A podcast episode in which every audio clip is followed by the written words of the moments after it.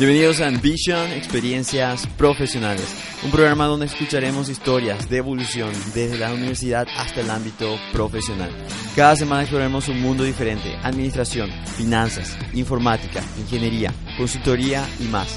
Mi nombre es Yamini Zorralde y démosle la bienvenida a nuestro invitado de hoy, Sergio Suárez.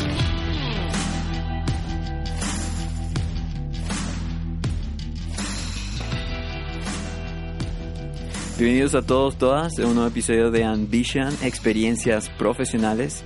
El día de hoy vamos a estar entrevistando a Sergio Suárez, quien inició como soporte técnico y hoy en día es gerente de TI. Si bien no es muy fácil llegar a cierta posición, él el día de hoy está aquí presente para contarnos un poco sobre su historia, de cómo empezó y cómo llegó hasta donde está hoy en día. Así que, bienvenido Sergio. ¿Qué tal? ¿Cómo estás, Yamil? Un gusto realmente. Y dispara cuando quieras. sí, muchas gracias Sergio por venir. Y bien, como estábamos hablando antes de iniciar el programa, Sergio, siempre hay un lado, un lado personal, un lado humano dentro de todo profesional, por más especializado que esté en, cualquier tipo de área o rubro. Es, hay, un, hay una parte personal que hace diferente al, al, resto de los profesionales. Y aquí nos gustaría saber desde tu persona, para conocerte un poco más y para conocerte a fondo, quién es Sergio hoy en día. Nos gustaría saber quién es Sergio en una palabra? Eh, cara dura, perseverante. es que te la perseverancia. Porque la perseverancia es lo que nos lo hace nosotros seguir esa meta que tenemos que cuando parece que se vuelve imposible, seguir luchando hasta llegar ahí.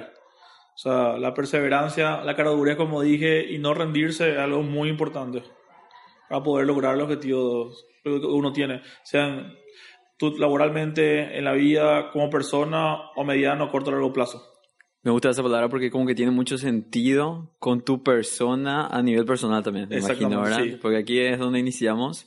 Y como me ibas comentando, bueno, ya, ya nos vas a contar cómo, quién era Sergio antes de empezar su carrera. Y creo que con eso tiene mucho que ver la perseverancia. Exactamente. Bueno, eh, de empezar la carrera era un chico que era amante de la música.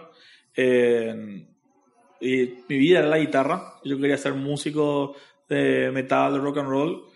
Y evidentemente en este país es muy difícil apuntar a ese género y hacer algo. Y bueno, entonces en tu casa no, tenés que laburar, tenés que hacer guita, nosotros no mantener, menos un vago que toca metal, lo que sea. Sí.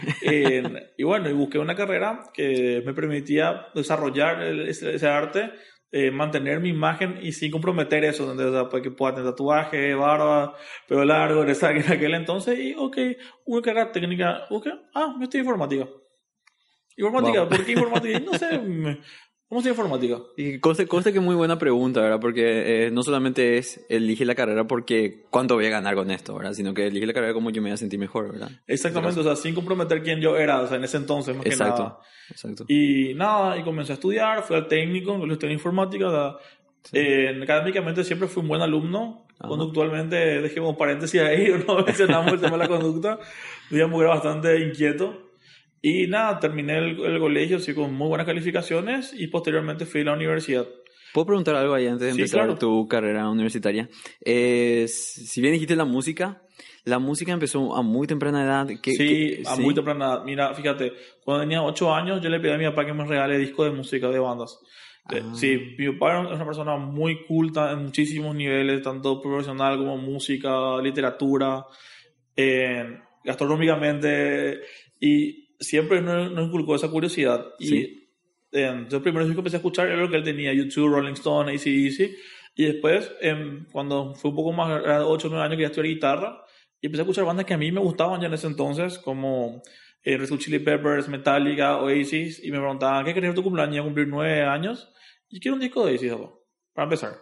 Ah, y después empezamos, a, y después obviamente cumplí 10, 12 años, conocí para mí Iron Maiden, que es la mejor banda de metal de la historia, y me fui por ese género, y dije, esto es lo que yo quiero tocar, y eran las peleas constantes con tu papá, que todo el día está con tu guitarra, con todos tus amigos vagos, todo vestido de negro, seguro mm. se drogan, todo el día toman, ¿sabes cómo es el estereotipo que hay acá? Un preconcepto de lo que... Es, exactamente, pero digamos que ese género musical me llevó a, a estudiar muchísimas eh, cosas que no, lo hubiese, no hubiese leído si no escuchaba ese género.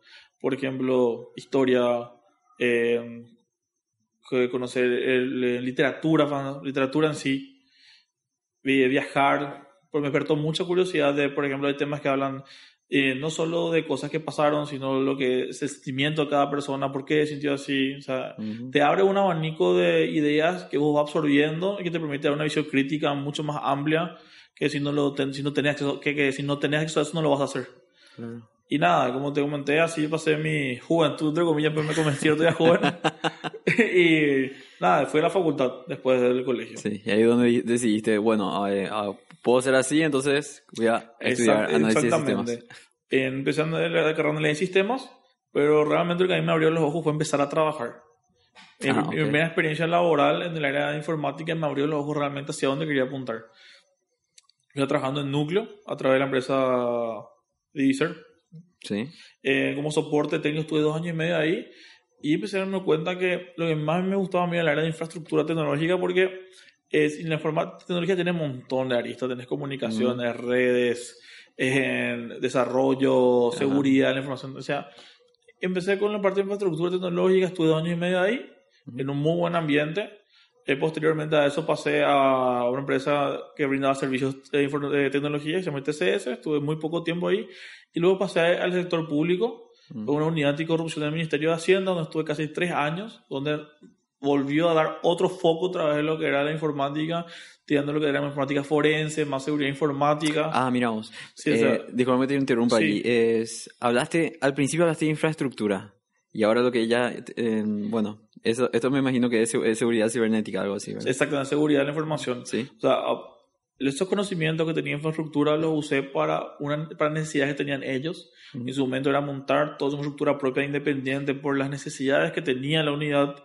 Y a su vez tuve que aprender nuevas, eh, digamos, nueva, tomar nuevos caminos en el rubro de lo que es la tecnología de la información, como lo que es seguridad de la información, en la informática forense que son el análisis de pruebas tecnológicas para presentarlas posteriormente a una auditoría, a un sumario, a un juicio. Ah, ya, ahora sí. Y eso lo aprendí ahí, estando ahí.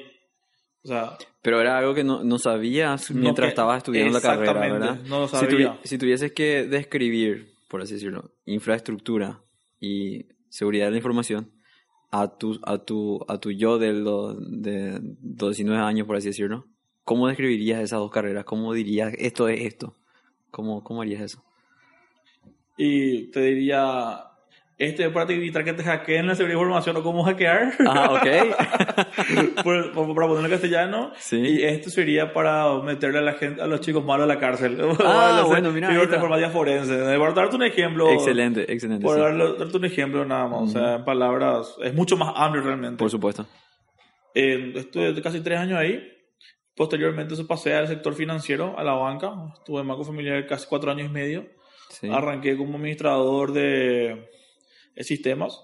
Y yo venía en el universo de trabajar con servidores, eh, con fierros.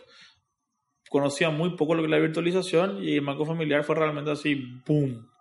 Un, me abrió a un montón de tecnologías que no, que no conocía. Y ahí me di cuenta que lo importante es que además de la carrera son las certificaciones internacionales de, las tecnologías que uno utiliza. Hasta ese momento ya me había dado cuenta un poco antes ya de eso, pero en ese momento fue donde empecé a sacarle jugo a eso. Por ejemplo, tenía certificaciones en Red Hat, certificaciones en Microsoft, certificaciones en i2 Software, que son software contra terrorismo y cibercrimen. Sí. pero todo eso lo estudiaste en el momento de estar en ese lugar? En el momento de que empecé a trabajar. Ah, ok. Empecé a trabajar. Y a medida que el trabajo me exigía, empecé a certificar en eso. Sí. Cuando estuve en el banco, nada más fue un boom, nada más de, ok, tengo que hacer curso de, por otro un ejemplo, de virtualización en, aplicada en lo que sería Windows Server, por ejemplo. Ah, ok. En lo que es sobre Red Hat. Y, empecé a estudiar y certificar sobre diferentes tecnologías de virtualización. La virtualización es una tecnología que te permite utilizar todos los recursos de un fierro para montar una cantidad N de servidores que proveen servicios en tu infraestructura. Y los primeros dos años me dediqué a hacer eso, a implementar proyectos, pero no a diseñarlos y a liderarlos, que pasó posteriormente de eso. Después de dos años, eh, viene un, jefe muy querido por mí, se llama Pedro Flores, y me dice, mira, necesito que vos me ayudes a liderar los proyectos del área de infraestructura. Que era lo que yo me estaba perfilando ya realmente, lo que quería innovar, quería hacer cosas, porque veía así ¿por qué compramos esto? ¿O por qué la gente hace esto? Si hacemos esto podemos ahorrar. O sea, empecé a mirar desde el punto de vista económico. Y él me dice, ok, quiero empezar a hacer los proyectos, me mostrás y vemos llevarlo adelante. Y eh, empezamos a trabajar así. Empezamos a investigar tecnología, digamos, eh, de punta ola que se venía en ese momento, que se apenas hablaba, que era el tema, por ejemplo, de hiperconvergencia, eh, el tema de virtualización de apps para, de, con, con, diversas marcas muy buenas dentro del mercado. Y, empezamos a jugar, a probar, tuvimos un montón de equivocaciones, pero también muchísimos éxitos y los proyectos quedaron así. Y algunos se implementaron, otros no, por cuestiones que, pues, presupuestarias, tiempo, o no estábamos maduros tecnológicamente en ese momento para llevar a cabo eso. En cuanto te referías a implementación de apps, ¿te referís a lo que son aplicaciones para el usuario o no necesariamente? exactamente, al usuario. Okay. Eh, independientemente cuando vos haces una innovación, aplicación para el usuario, también hay una contraparte administrativa, tecnológica, técnica que tiene que manejar esa aplicación para dar soporte en caso de un troubleshooting, por ejemplo, ah, okay. o solucionar un problema, etc. Eh, luego, esto de cuatro años y medio, eh, bastante tiempo en el banco para mí. Es muy interesante, uh, haciendo un pequeño flashback allí, porque eh, si bien eh, ya, ya tenías suficiente conocimiento y gracias a ese conocimiento fuiste liderando equipo y gracias a eso te, te, diste dando cuenta, te fuiste dando cuenta, perdón, de que eh, podías ajustar ciertos cambios y gracias a eso también ya después vas creando algo nuevo, ¿verdad? O sea, eh, lo, que me refiero es, va, aprendes, lideras y luego creas. Oblicas, ah, exactamente. Algo así. Estoy viendo nada más esa evolución. Así mismo. Y por sobre todas las cosas también en... Me ayudó mucho conocer la gente adecuada en el momento adecuado. O sea, uno nunca sabe todo, pero siempre tiene que estar pendiente del que sabe para aprender de él. Ah, claro. O sea, siempre vas a, vas a hacer prueba de error y te vas a equivocar y por más que te sientas mal en ese momento, mejor que pase en momentos que puedes controlar eso que en momentos que van a afectar al negocio o de demás personas, porque al momento que implementas algo y, está en juego el dinero de una persona, el dinero de los clientes o servicios críticos, ahí no hay espacio para decir, si bien es cierto, hay, pero no, no es conveniente eh, que caiga, porque no va a decir, ah, no, yo trabajé 24 horas para implementar y no funcionó. Yo, yo, a mí mismo me decía, cuando implementé un servicio de correo y no funcionó, estuve dos días sin dormir en el banco. Pude haber dicho, o sea, no por mandarme la parte, pude haber dicho, estuve 48 horas trabajando sin dormir y no puede ser que no valoren eso. No, a nadie le importa. O sea, es mi así, que yo me ponía, a nadie le importa. El punto es, ¿funcionó o no funcionó? Eso, el resultado tiene que ser el foco por el cual gira el producto, el, el proyecto, perdón. O sea, porque eh, realmente al mundo no le importa tus problemas personales, no le importa si amaneciste bien, amaneciste mal. Vos tenés que hacer lo que prometiste que ibas a hacer. Te podés equivocar, pero no busques excusa. Andate a lograr ese objetivo. Si no pudiste por acá, flanquea, busca a alguien que te dé una mano, alguien que ayude, pero no busques excusa diciendo, o no, no pude dormir hace tres días, o me dejó mi novia, o no. Esas excusas para mí no, no existen y, nunca, y creo que no tiene que existir, eh, en, en, criterio por lo menos yo no, no los voy a utilizar. Eso, eso es muy puntual, porque, eh, como decís, buscar ese, ese lado de yo trabajé tantas horas, yo hice tanto, tanto de esto, pero nadie ve eso. Realmente ve el resultado al final, eso es lo importante. exactamente. Es, vamos si es ingrato, es mal agradecido, sí, todo lo que vos quieras, pero lo que hace la diferencia es lo que vos lograste, no las 48 horas que te cargaste encima sin dormir es lo que vos lograste, es lo que hace la diferencia. Ese resultado final que le permite a ese usuario poder enviar con mayor facilidad, velocidad y seguridad un mail o un archivo adjunto, por otro ejemplo, nada más a otra entidad y que llegue sin inconveniente en el instante. Eso hizo la diferencia. Dijeron, oh, qué buen trabajo, gracias. No, no, te felicitan por eso, porque el usuario pudo hacer eso, no por las 48 horas que laburaste. Claro. Por darte un ejemplo. y bien, volviendo al caso allí, eh, habías dicho, creo que estuviste como cuatro años en, en el banco. familiar, sí. sí. ¿Y luego? ¿Qué pasó? Después, de los últimos años estuve liderando, justamente coordinando, perdón, los proyectos de infraestructura. Y después surgió una oportunidad muy buena para pasar a otro rubro empresarial, que era logística integral de hidrocarburos, que es la empresa que hoy en día estoy hace dos años como gerente de tecnología y seguridad, que es el grupo Alcam. El grupo Alcam buscaba en ese momento a elevar todos sus estándares de gerencia porque se había convertido en una multinacional. Eh, y la exigencia del mercado era mucho más grande. No había una gerencia de informática hasta el momento que nosotros que llegamos, que llegamos nosotros a ese lugar y lo comenzamos de cero.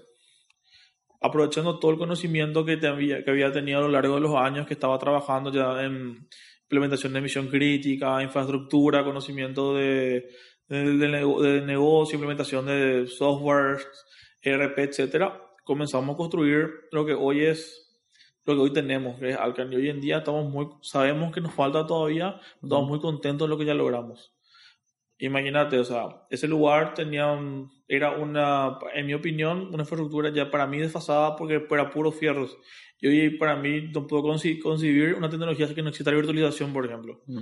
porque, eh, llevando al español eso, es... Muchos servidores, muchas computadoras apiladas en racks que te consumen un montón de energía, te consumen un montón de licenciamiento. Ahí está. y no, y no, no, no utilizas todos sus recursos. Era optimizar lo que ya tenías. Exactamente, optimizar lo que tenía y, traer lo que no había. Y hoy en día tenemos las tres, ¿cómo te decir? Las tres empresas del grupo que hacen, como te comenté, logística integral de combustible. Hacemos desde el origen a través de una naviera, lo traemos, lo conservamos, nacionalizamos en plantas de combustible y que la vendemos a terceros. E incluso tenemos un emblema de combustible nuestro que es Petromax. Y hoy todo eso nosotros lo hacemos a través de nuestra plataforma convergente con diversos servicios montados sobre ella. Eh, desde el día que se montó no tuvimos caída. Para un ejemplo de lo, de lo fuerte que es la infraestructura montada. Eh, el concepto de work, eh, work at home no existía, hoy sí hay. O sea, si vos, estás, vos trabajas en tu casa, hicimos todo lo de forma segura, forma eficiente y rápida. Y nada, eh, seguimos, seguimos apuntando, tenemos una nube privada, estamos trabajando en ello para ir expandiendo y dándole, para darle más servicios, no solo a los clientes internos, sino también a, los, a otros clientes, las empresas hermanas del grupo y a, uso, a clientes finales es muy importante añadir allí es que no importa los recursos que tengas, al fin y al cabo es cómo utilizar todos esos recursos. Porque vos llegaste allí y fue, bueno, ordenar esto, optimizar, traer cosas nuevas y hacer que arranque la rueda. No, es importante tener recursos. O sea, no podés crear de la nada. Eh, es muy importante lo de tecnología en la inversión. No invertir por invertir nada más, por decir yo quiero esa marca porque es la más linda, está en el cuadrante mágico de Garner, porque tal revista dice que es lo mejor, sino es porque realmente te va a servir. O sea, cualquier innovación tiene que ir de la mano con un ahorro o una ganancia, ya sea, porque al fin y al cabo todo es dinero. O sea, si vos disminuís carga operativa en tus empleados, como te mencioné anteriormente, eh, antes de la entrevista, vos estás, estás haciendo que tus empleados se enfoquen en cosas puntuales que son críticas para resolver, que te van a hacer que los procesos se aceleren y vos generes más, más dinero con menos carga horaria. O sea, la idea es eso. O sea, toda innovación tiene que ahorrarte algo o generarte algún beneficio económico. Por más mínimo que sea. Por más mínimo que sea. Imagínate que nosotros, que nosotros logramos ahorrar 30 millones de guaraníes al año en luz. Es de la implementación que hicimos en otro data center. Sacamos todos los servidores de fierro, montamos toda una infraestructura lo mucho más sencillo, hicimos la medición y nuestro consumo de kilowatt, kilowatt año bajó así. O sea, 30 millones de guaraníes ahorramos nosotros en lo que es la parte de consumo de energía. La parte de licenciamiento, se había, había que pagar un monto alto y nosotros reducimos 70% de ese monto con optimización de arquitecturas. bastante importante. Exactamente, claro. Por eso, toda innovación que uno haga tiene que ir apuntado al negocio. Por, anteriormente se veía la que la tecnología era una área de apoyo. Hoy en día la tecnología es transversal a todo el negocio. Yo tengo que ser capaz de juntarme con mi CFO y decirle, qué ERP necesitas para poder trabajar correctamente en tus procesos financieros, en tu workflow de trabajo, optimizar todo lo que es tu flujo del área de atención al cliente, área comercial, hasta la llegada de control de fluctuación, etc. Recurso, hablamos de recursos humanos y decirle qué vos necesitas para poder hacer una mejor selección de personal partiendo de ciertas variables que requieren el, eh, o palabras clave que requieren el puesto. O sea, eso es lo que tiene esta tecnología hoy. Tiene que ser transversal al negocio y ayudar al negocio a crecer y a generar ganancias. Efectivamente, y totalmente de acuerdo con eso. Y bien, continuando ahí un poco más sobre, sobre tu historia, Sergio. Nos, gustaría saber en, en todo eso, de lo que ya nos habías comentado, ¿tuviste en algún momento un peor momento como profesional? Varios. Una de ellas. es justamente lo que, lo que, te, lo que te puse ejemplo, cuando estuvimos trabajando eh, 48 horas sin dormir para la implementación de un servicio de correo que recaía sobre mí, fue el primer proyecto así grande que lideré y fracasé, en parte. En, porque asumí demasiado, demasiada carga sobre mí y no delegué. Y digamos que otros sectores que tenían que haber hecho ciertas cosas y no nos pusimos de acuerdo, lo cual yo igual asumo el, asumo el, cargo, vamos a decirle, porque yo tenía el líder del proyecto y tenía que asegurarme de todo eso. Mm. Y obviamente tuvimos esos 48 horas de trabajo, tuvimos que volver atrás y fue un montón de horas perdidas por el equipo, que no estuvimos su familia, no descansando. Y me sentía así frente a, los, a, mis gerentes y, directores en ese momento. Eh, que sentís como que no, de repente no, no, no estás a la, altura de la situación. No que sos inútil, porque yo creo que nadie es inútil, todos tenemos lo que ofrecer, pero no que no estás a la altura. Y sobre, en ese momento también me di cuenta, independientemente de eso, nunca tenés que dejar que por más mal te sientas que te pisoteen, venga alguien a tratarte mal por ese motivo. Y por suerte pude ver que era algo que se podía solucionar que no, que no, no, le impactó económicamente a la entidad. Si bien tuvimos muchas pérdidas de horas, vamos a decirle, y, horas de sueño, no, no, no, fue no le impactó tanto económicamente ni operativamente al resto de las unidades de, de, la organización. Entonces digo, ok, la siguiente vez vamos a hacer mejor y voy a, traer, voy a pedir la ayuda a ciertas personas tienen experiencia. Y así logramos la siguiente, de los que quise voy a implementar con éxito en 12 horas. Wow. Pero por sobre todas las cosas también, por más que uno se sienta de esa manera, no tiene que dejar que nadie venga y le insulte y le diga, sabes que no servís. Porque una vez que vos dejas que alguien te diga eso, va a venir una segunda persona y tenerlo por, de, eh, por eh, de hecho, si una segunda persona te dice, va a haber una tercera, cuarta y quinta vez. Así que de entrada no hay que permitir eso. Claro.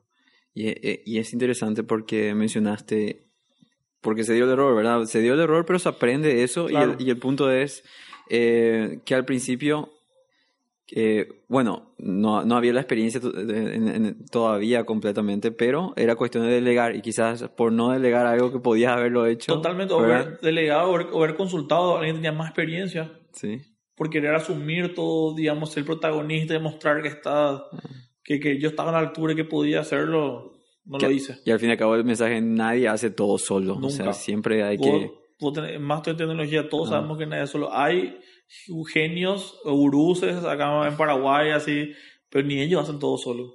Siempre tienen alguien que les está ayudando, capaz en tareas mínimas, pero que le facilitan las tareas principales a ellos. O sea, es imposible hacerlo solo. Es un buen mensaje también para tenerlo, en cuenta, ¿verdad? Y bien, Sergio, para ir cerrando un poco el programa, es bien, nos gustaría saber, tanto a nivel técnico como a nivel personal, ¿cuáles son algunas habilidades que te han enseñado a llegar hasta donde estás hoy en día? Aprender de los errores propios y de los demás. Eh, digamos, la capacidad analítica que, tengo, por decirlo de alguna manera, ayuda a, uno a percatarse de eso. O sea, Obviamente con los errores propios uno duele más y trata de ser mucho más severo, pero a lo largo de los últimos años aprendí a ver los errores de los demás para que no me pasen a mí y aprender de eso. Porque aprender de errores no es solo no hacer lo mismo, sino aprender un montón de caminos, eh, técnicas, eh, ciencia y conocimientos de otras muchas maneras de hacer. Porque la solución que funciona para mí, capaz que no se adapte para vos. Y vos necesites otra. Yo tengo que ser capaz de poder dar una solución que se adapte a vos. Claro. O sea, eso creo que la capacidad de análisis es muy importante. Análisis y ejecución, porque si vos sos analítico y no podés ejecutar, no te sirve de nada. Porque es que te quedas otra vez ahí en el limbo diciendo, sí, pero podemos hacer esto y lo otro, pero mm. tenés que saber dar un cierre y boom. Y eso pasa mucho también a nivel personal, porque eh, puedes tener toda la información que quieras, pero después decir... Si no sabes qué hacer con la eh, información. Claro, no, no haces nada. O sea, exactamente, tenés que tener la capacidad de analizar y, y ejecutar. Y no solamente ejecutar y decir me va a salir bien de una, porque siempre un experimento. Ah, no salió bien, bueno, vamos a probar de esta Totalmente, forma. Otra manejar las contingencias, hacer una planificación, o sea, eh, estamos muy acostumbrados acá a no planificar, sino hacer nomás. Y no, a ver cómo sale, no. Es peor, por experiencia te digo porque yo hacía lo mismo. Sin embargo, cuando vas a una buena planificación, tener una buena contingencia y por sobre todo tener un buen equipo que maneja la información de cómo tiene que tiene, hay que llegar a ese lugar, maneja todos los estados del proyecto, es mucho más fácil. Porque sabes, ok, estamos en la fase 3, nos quedamos acá muchachos, bueno, tenemos que ver la manera de pasar acá, pero estamos, ya llegamos acá. Que atropellar y, pues, y pues, te vas hasta el final y sabes, ¿dónde, nos, ¿dónde estuvo el error? ¿Estuvo en la ejecución o conectamos mal tal equipo o desarrollo? No. Sin embargo, cuando está bien planificado, tenemos el checklist, un identificado ante tu error. Importante eso. Es muy importante. Siempre, siempre dar un seguimiento de qué es lo que está uno haciendo, ¿verdad? Exactamente. Para que pueda evolucionar luego. Y dos preguntas más, Sergio. Es, ¿Qué recomendar a aquellas personas que aspiran a ser, por así decirlo, gerente de tecnología, gerente de TI, o seguir la carrera de análisis de sistemas? ¿Y tendrías un libro, música o frase que llevas contigo a nivel personal? Eh, voy a empezar a hablar primero de cómo que tienen que ser conscientes y después te voy a tirar la frase al final. Claro. eh, tienen que ser conscientes que no, no van a dormir mucho. Van a, no van a dormir, van a leer mucho. no, no, es el caso, ah, hoy tengo, tengo dormir 8 horas o me duermo 8 horas. No, existe eso. No existe eso. Van a leer mucho, se van a dormir adicto al café. Wow. sí. Eh, van a sacrificar muchas festividades familiares y yo, sé para hacer trabajo, pero es una carrera genial y es muy amplia. Que hoy en día tenemos que sentarnos a hablar y a hablar bien de esto porque muchas, eh, cuando me tocó estudiar, el análisis de sistemas está todo orientado a lo que era desarrollo. Mm. Y la tecnología es tan amplia que tiene áreas de infraestructura, de desarrollo, base de datos, networking, eh, telecomunicaciones. Y es muy importante tanto las habilidades técnicas, como te mencioné, como estudiar una carrera, eh, certificar tecnologías, como las habilidades blandas para poder gerenciar. Porque el, el, mejor gerente, como te dije en eh, la entrevista también, no es quien más sabe, sino quien sabe usar mejor su equipo. Quien maneja las habilidades y, y debilidades y, ¿cómo te decir? y debilidades de su equipo. Y explotar eso al máximo para el explotar es una palabra muy fuerte de repente, pero utilizar esas habilidades para llegar al objetivo. Sí, porque no, no, no importa cuánto sabes. O sea, puede, Siempre hay alguien que va a saber más que vos. Claro.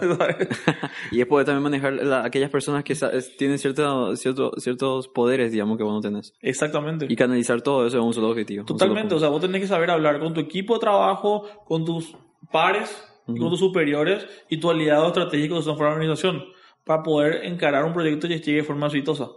Tener una sinergia de todos esos elementos, que es conocimiento, actitud, eh, perseverancia, un montón de elementos son.